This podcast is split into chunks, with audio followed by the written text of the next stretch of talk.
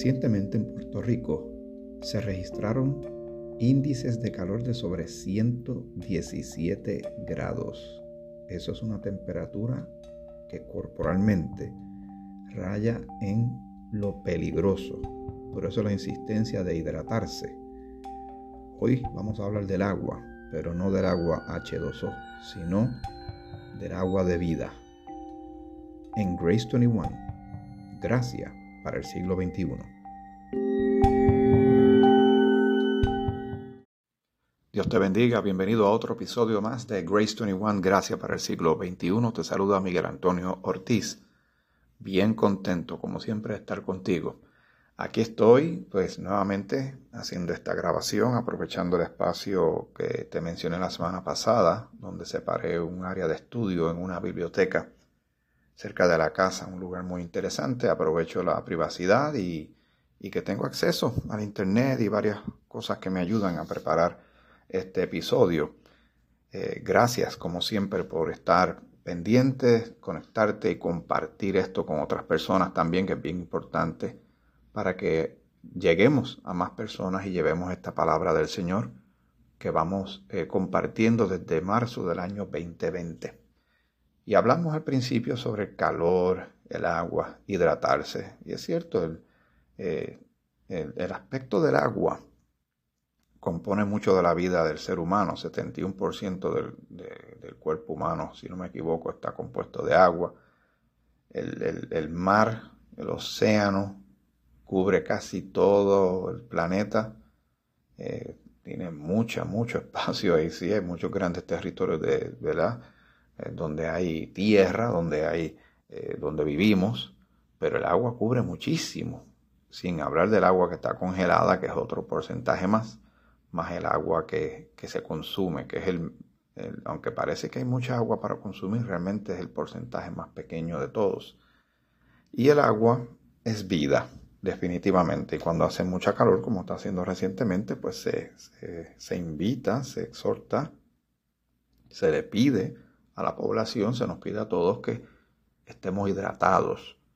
Algunos dicen de 7 a 8 vasos de agua al día. A mí se me hace bien difícil. Sí, consumo agua.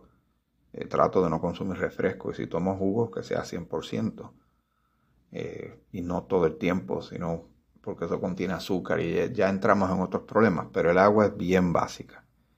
Y en la palabra del Señor encontramos el término del agua, pero en términos espirituales, ¿verdad? El Señor utiliza eh, analogías, ejemplos de, de, lo cotidiano, de lo que tenemos a nuestro alrededor, y lo lleva a principios bíblicos, a principios espirituales muy buenos para ti y para mí. Y como creyentes, en Jesucristo como Señor y Salvador y Dios es nuestro Padre, pues debemos hacer caso a lo que Él dice, ¿verdad? Ejemplo como hablar de pescar, los peces, hablar de siembra y cosecha, de arquitectura, de construcción, de edificación, todos esos términos están ahí, pero estamos hablando del agua.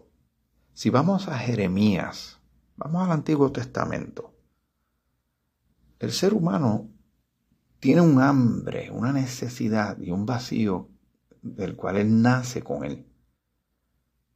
Nosotros fuimos creados para tener una relación con Dios, pero al llegar el pecado, pues hubo una ruptura y una separación y se alteraron muchas cosas. Y el pecado pues trae todo lo negativo, alejamiento, tinieblas, eh, odio, coraje, egoísmo, eh, maldad, eh, frustración y muchas cosas que hacen mucho daño. El ser humano en su búsqueda algunos, no todo el mundo sabe estar en estas, pero la mayoría de la humanidad busca llenar esos vacíos de muchas maneras. Consideran que su vida será eh, completa si se casan o andan con alguien en la vida, ¿verdad? Para se sienten solos o solas y pues, consideran que eso es lo más importante.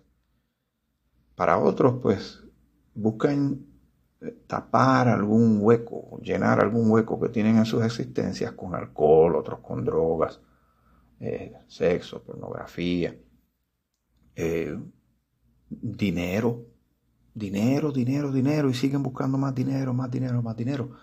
Otros con objetos, con cosas, comprar cosas. Yo conozco mucha gente eh, y digo esto con mucho respeto, pero es una observación. Esto es muy obvio, que hay personas que gustan de salir a hacer compras y te dicen que así es que ellos despejan su mente y, compran cositas eso lo hace sentir más tranquilos y se calman y se serenan, pero están fallando al blanco, no están llenando un vacío que tienen que deberían buscar la manera de llenarlo de la, forma correcta, la manera de Dios, porque ese hueco tiene la forma de Jesucristo, la forma del Señor para llenar nuestras vidas.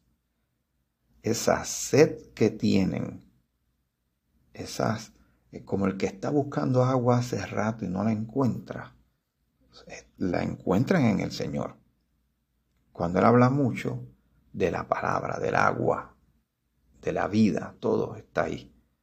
Y en Jeremías, el capítulo 12, el versículo 13, miren qué cosa interesante y la relación que Dios, Jehová, ha tenido con la nación que él fundó de Israel, eh, ha tenido momentos bien fuertes, difíciles y turbulentos, donde Jehová tuvo que castigarlos muchas veces.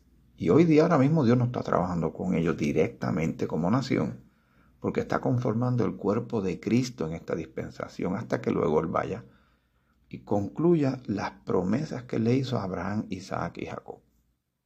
Jeremías 2.13, vamos a leerlo ya de una vez porque llevo mencionándolo hace un rato, dice, porque dos males ha hecho mi pueblo.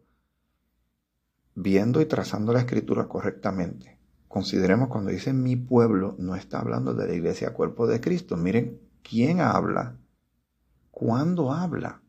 Todavía el misterio que Pablo recibió de Cristo resucitado, que ya había venido a la tierra, hizo la obra, murió en la cruz, fue sepultado, resucitó al tercer día y luego asciende, está sentado a la diestra del Padre. Nada de eso había sucedido. Él está tratando con la nación de Israel. Jehová. Y cuando Jesús vino, vino a buscar a las ovejas perdidas de la casa de Israel. Así que él está dirigiendo a un grupo particular de personas. Dice, dos males ha hecho mi pueblo. Un mal ya es mucho. Aquí hay dos. Me dejaron a mí fuente de agua viva. Lee lo que así está escrito. Este, estos episodios de Grace 21 no te van a servir de mucho si tú no tienes una Biblia, aunque sea que la bajaste en tu celular o tienes una Biblia física de páginas como yo tengo una por aquí, eh, y también una libreta para que anotes. Así le vas a sacar mayor provecho a este tiempo que pasamos juntos cada semana. Voy a repetir esto, es bien importante lo que Dios tiene que decir con relación a ti a mí, pero lo que Él tiene que decir con relación a su propia persona es esencial, es de súper alta prioridad porque dos males ha hecho mi pueblo, o sea, Israel. Me dejaron a mí fuente de agua viva y cavaron para sí cisternas rotas que no tienen agua.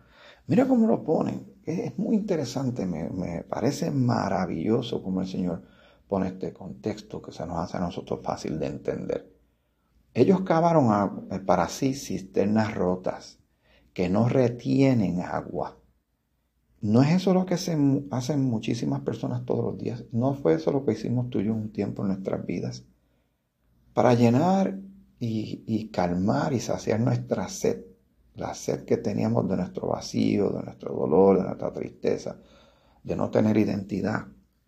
¿Qué hicimos? Cavamos, eh, hicimos hoyos buscando agua, agua a nuestra manera y lo que nosotros entendíamos que era agua, pero eran cisternas rotas que no retienen agua.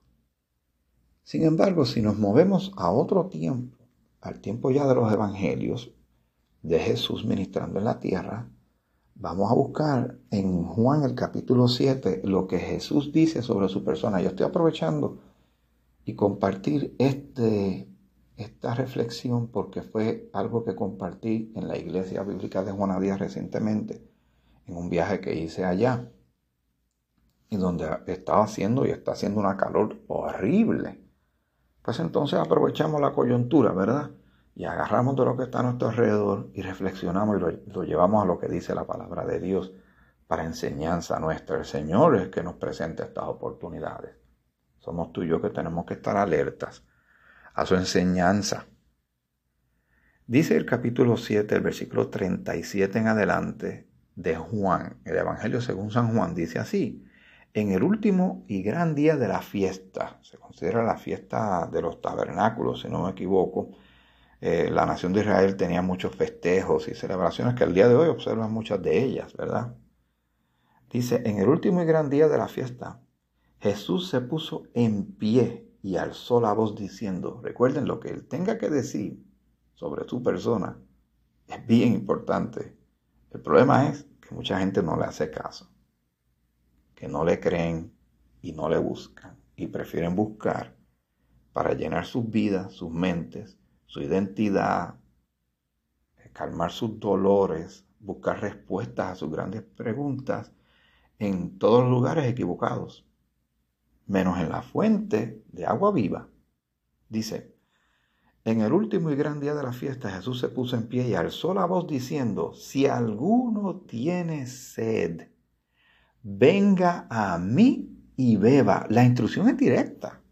Hace una interrupción, ¿verdad? Está este gran festejo, esta fiesta, y de momento Él la interrumpe. Él la puede interrumpir. Ahora mismo en el mundo el mundo está llevando sus festejos, sus eh, proyectos, sus ideas, sus búsquedas, su eh, tratar de interpretar su espiritualidad a su manera. Hace poco vi un reportaje eh, sobre cómo los jóvenes están buscando su espiritualidad en los psíquicos y en el horóscopo, en la astrología y todas esas cosas. Buscando que alguien, un ciego, le diga a otro ciego. Y si andan juntos, ya sabemos lo que dice la escritura, los dos van a caer en un hoyo. Y les, les fascina. Y cómo ellos se expresan con relación a lo que encuentran en el espiritismo, en, la, en el horóscopo, en las estrellas, en los mediums, ¿verdad? En estas personas que dicen tener ciertos poderes, pero puede que tengan poder, pero no es de lo alto, no es de Dios. Recuerden que el enemigo está buscando robar, matar y destruir a la gente. Pero el Señor dijo, yo he venido para que tengan vida y vida en abundancia. En Jeremías dijo, fuente de agua viva. Aquí estamos leyendo en el capítulo 7, eh, versículo 37 de Juan, donde Jesús le dice a todos los que están allí, le hace una invitación como la está haciendo en este preciso momento el mundo entero. Si alguno tiene sed, venga a mí y beba. Dice el versículo 38, el que cree en mí, como dice la escritura, de su interior correrán ríos de agua viva. Ríos de agua viva, caudales. Para, eso no va a aplacar la sed de alguien que está buscando saciar su sed. Seguro que sí va a tener agua de más. Porque proviene de la fuente, la fuente que brota vida eterna. El versículo 39, para tener el contexto, dice, esto dijo del Espíritu que habían de recibir los que creyesen en Él, pues aún no había venido el Espíritu Santo, porque Jesús no había sido aún glorificado, pero ya lo hizo todo, ¿verdad? Hizo la obra completa, en Cristo estamos completos, somos templo del Espíritu de Dios, tenemos el Espíritu Santo de Dios en nosotros, somos eh, embajadores, somos hijos de Dios, salvos, perdonados, redimidos, rescatados, adoptados, perdonados Alabado sea el nombre de nuestro Señor, pero para tener aún más contexto y seguir tocando el tema del agua, como lo vemos en la escritura, en el capítulo 4, cuando Jesús está teniendo la interacción con la mujer samaritana, él dice en el versículo 10, si conocieras el don de Dios y quién es el que te dice, dame de beber, tú le pedirías y él te daría agua viva. Ahí está otra vez el término de agua viva, la vida espiritual, la vida eterna, la vida abundante que el Señor ofrece. Dice más adelante, luego, porque te invito a que leas ese capítulo 4, ¿verdad? Por cuestión de tiempo, y ya habíamos estudiado esto antes en otros episodios, para no ser redundante, pero siempre hay enseñanza para ti y para mí. Dice versículo 13. Respondió Jesús y le dijo, cualquiera que bebiere de esta agua, refiriéndose al agua de ese pozo que había allí, de agua H2O, el agua como tú y yo la conocemos, cualquiera que bebiere de esta agua volverá a tener sed. Le está diciendo, esa agua, tú tienes que estar tomándola constantemente.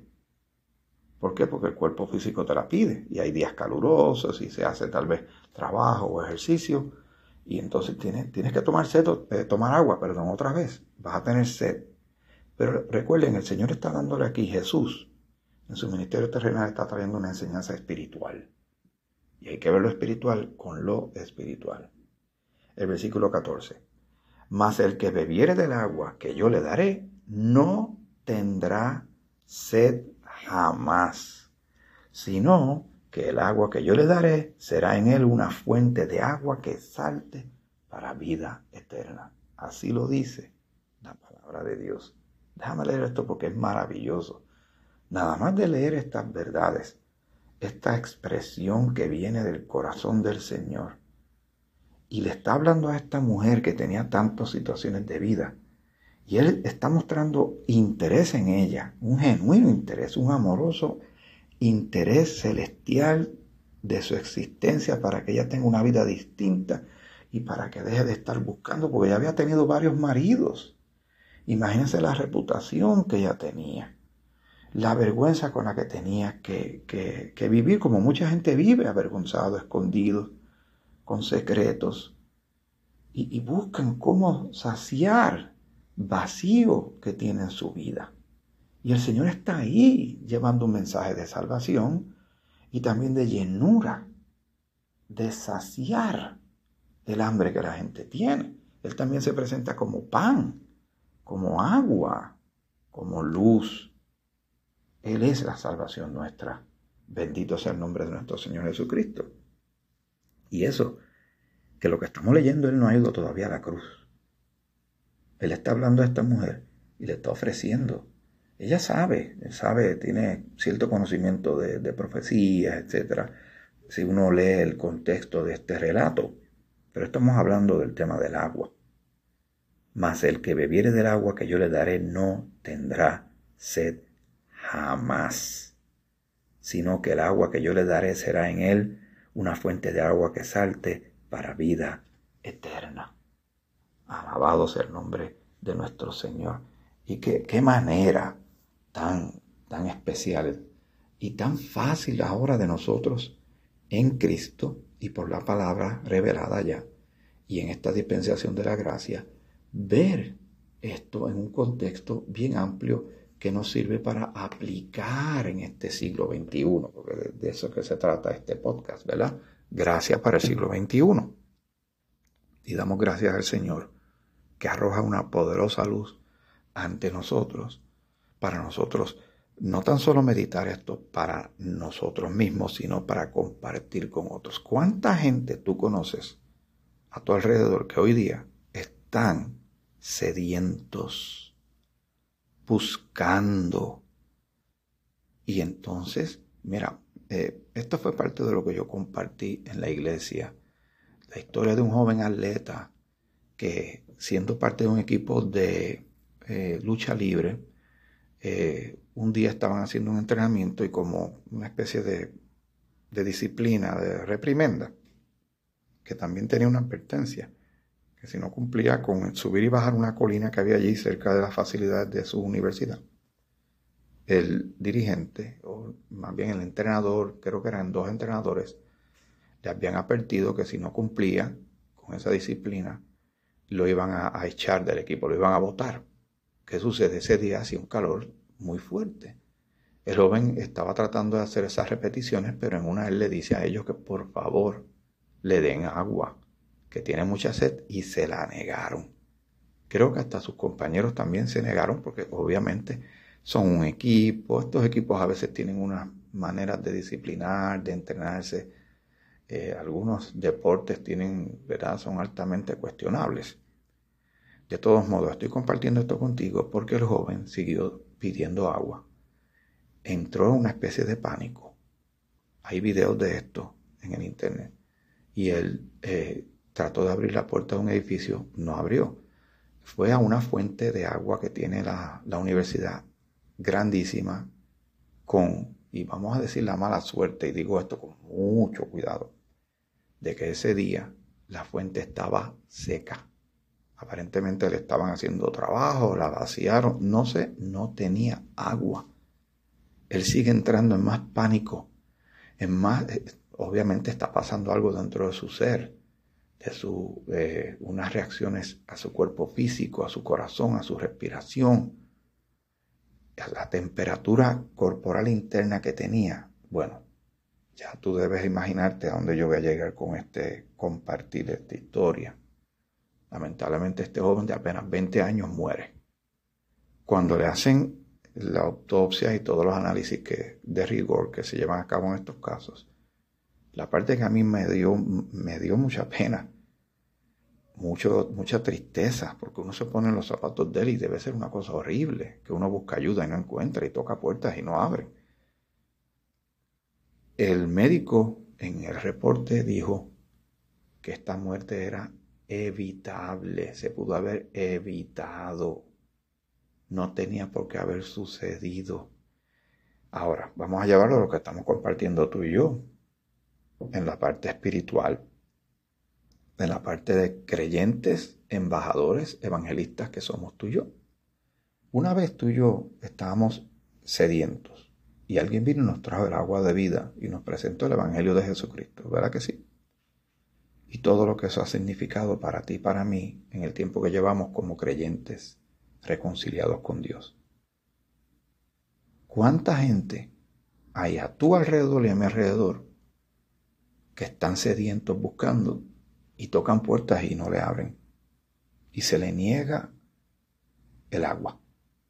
Sabiendo dónde está la fuente, nosotros nos quedamos callados y no le decimos a otros que el agua que ellos buscan para saciar la sed de su existencia, de sus vidas, de su mente, de su espíritu, de sus problemas, de sus temores y ansiedades, la sed solo la puede saciar aquel que es el agua de vida, Jesucristo nuestro Señor y Salvador. Todavía le está saciando vidas todos los días. Está dando el pan de su vida para también saciar el hambre está dando respuestas a las preguntas como buen maestro. Eres todo Señor poderoso, Salvador y sanador, proveedor. En Él encontramos todo lo que tenemos que encontrar. Pero hay mucha gente a nuestro alrededor que están cayendo muertos espiritualmente hablando porque no encuentran el agua o la buscan donde no es. Y el que la tiene, o sea, nosotros los cristianos, estamos fallando en ofrecerla. Tú y yo tenemos que pensar seriamente en esto. Porque esto es un asunto de vida o muerte y de eternidad de las personas que nos rodean. Es cierto, hace mucha calor y la gente tiene que tomar agua. Pero también está haciendo mucha otra calor, cultural, global, moral, espiritual. Hay una guerra espiritual salvaje sucediendo a nuestro alrededor de la cual tú y yo somos parte porque somos soldados del Señor y tenemos una armadura de Dios. Y tenemos la espada, que es la palabra.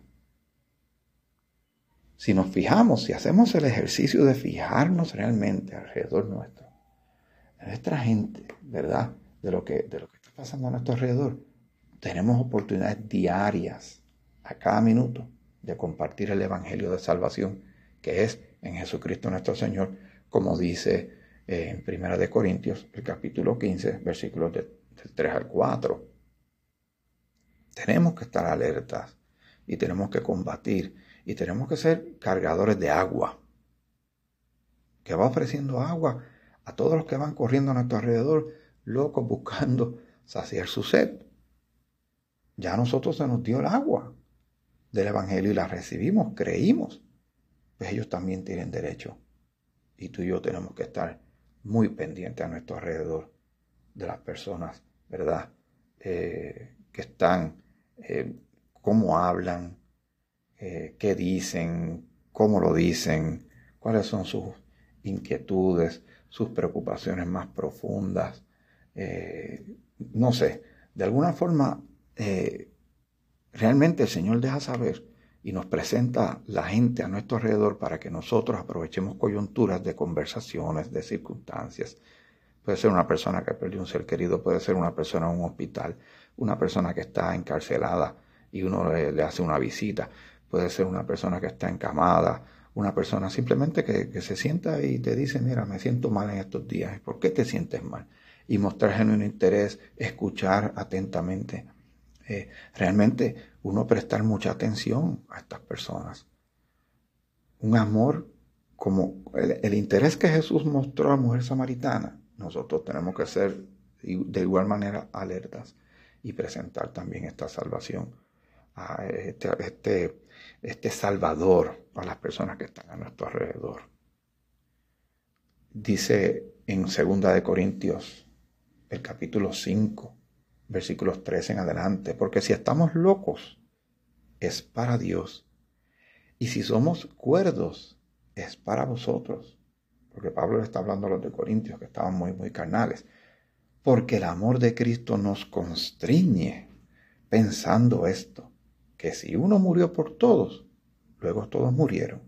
Y por todos murió para que los que viven ya no vivan para sí, sino para aquel que murió y resucitó por ellos. Así que ya no vivimos para nosotros, sino para el Señor Jesucristo, que murió y resucitó por ellos, por todos. Pero ellos tienen que tomar una decisión. Y la fe viene por el oír, y el oír la palabra de Dios. ¿Cuánto tú has disfrutado y disfrutas tu salvación? Cuánto tú y yo apreciamos y somos agradecidos de lo que el Señor ha hecho por nosotros. Este rescatista que vino en rescate por ti y por mí, que murió en el Calvario, que entregó su vida en la cruz, que fue tan maltratado y abusado, atropellado, ofendido, pero él se mantuvo firme porque él vino en una misión, ¿verdad? En 1 Timoteo capítulo 2, eh, versículo 6 dice, el cual se dio a sí mismo en rescate por todos, de lo cual se dio testimonio a su debido tiempo. Ya se dio testimonio, ya la palabra está escrita. Dice, porque hay un solo Dios y un solo mediador entre Dios y los hombres, Jesucristo hombre. Así que Él es el agua. No hay, otro, no hay un plan B. Jesucristo es el todo y en todos. Y por eso tenemos que anunciarlo tenemos que presentarlo, tenemos que darlo a conocer porque la gente está sedienta a nuestro alrededor. En este mismo capítulo 2 de Primera de Timoteo, dice el versículo 3, porque esto es bueno y agradable delante de Dios nuestro Salvador, el cual quiere que todos los hombres sean salvos y vengan al conocimiento de la verdad. Amén.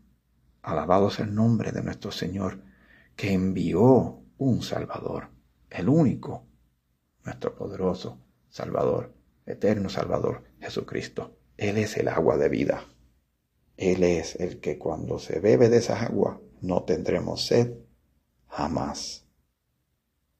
tenemos que estar tú y yo muy pendientes y llevar a cabo nuestra labor de repartir agua, o sea, evangelizar, presentar a Jesucristo como Señor y Salvador. La gente está sedienta a nuestro alrededor y están tomando aguas, están cavando hoyos, haciendo cisternas que no retienen agua, están tomando lo que no es, agua contaminada, están refugiándose donde no hay refugio, están buscando protección donde no hay protección, al contrario, donde hay peligro. Satanás y sus demonios están haciendo su parte, pero nosotros tenemos que hacer la nuestra como eh, aquellos que llevan luz en medio de la oscuridad, aquellos que llevan agua para el sediento, aquellos que llevan el pan de vida para el que está hambriento en su ser, en su vida, que están perdidos, que necesitan salvación, que necesitan que su vida cambie de una manera radical como cambió la tuya y la mía al momento de creer. Esto es bien importante mi hermano, mi hermana, amiga y amigo que me haces el favor de escuchar estos podcasts, donde quiera que te encuentres, quien quiera que seas. Vamos, vamos a animarnos.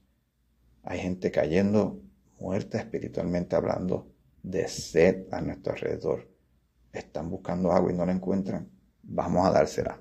¿Qué te parece? Seguro que sí.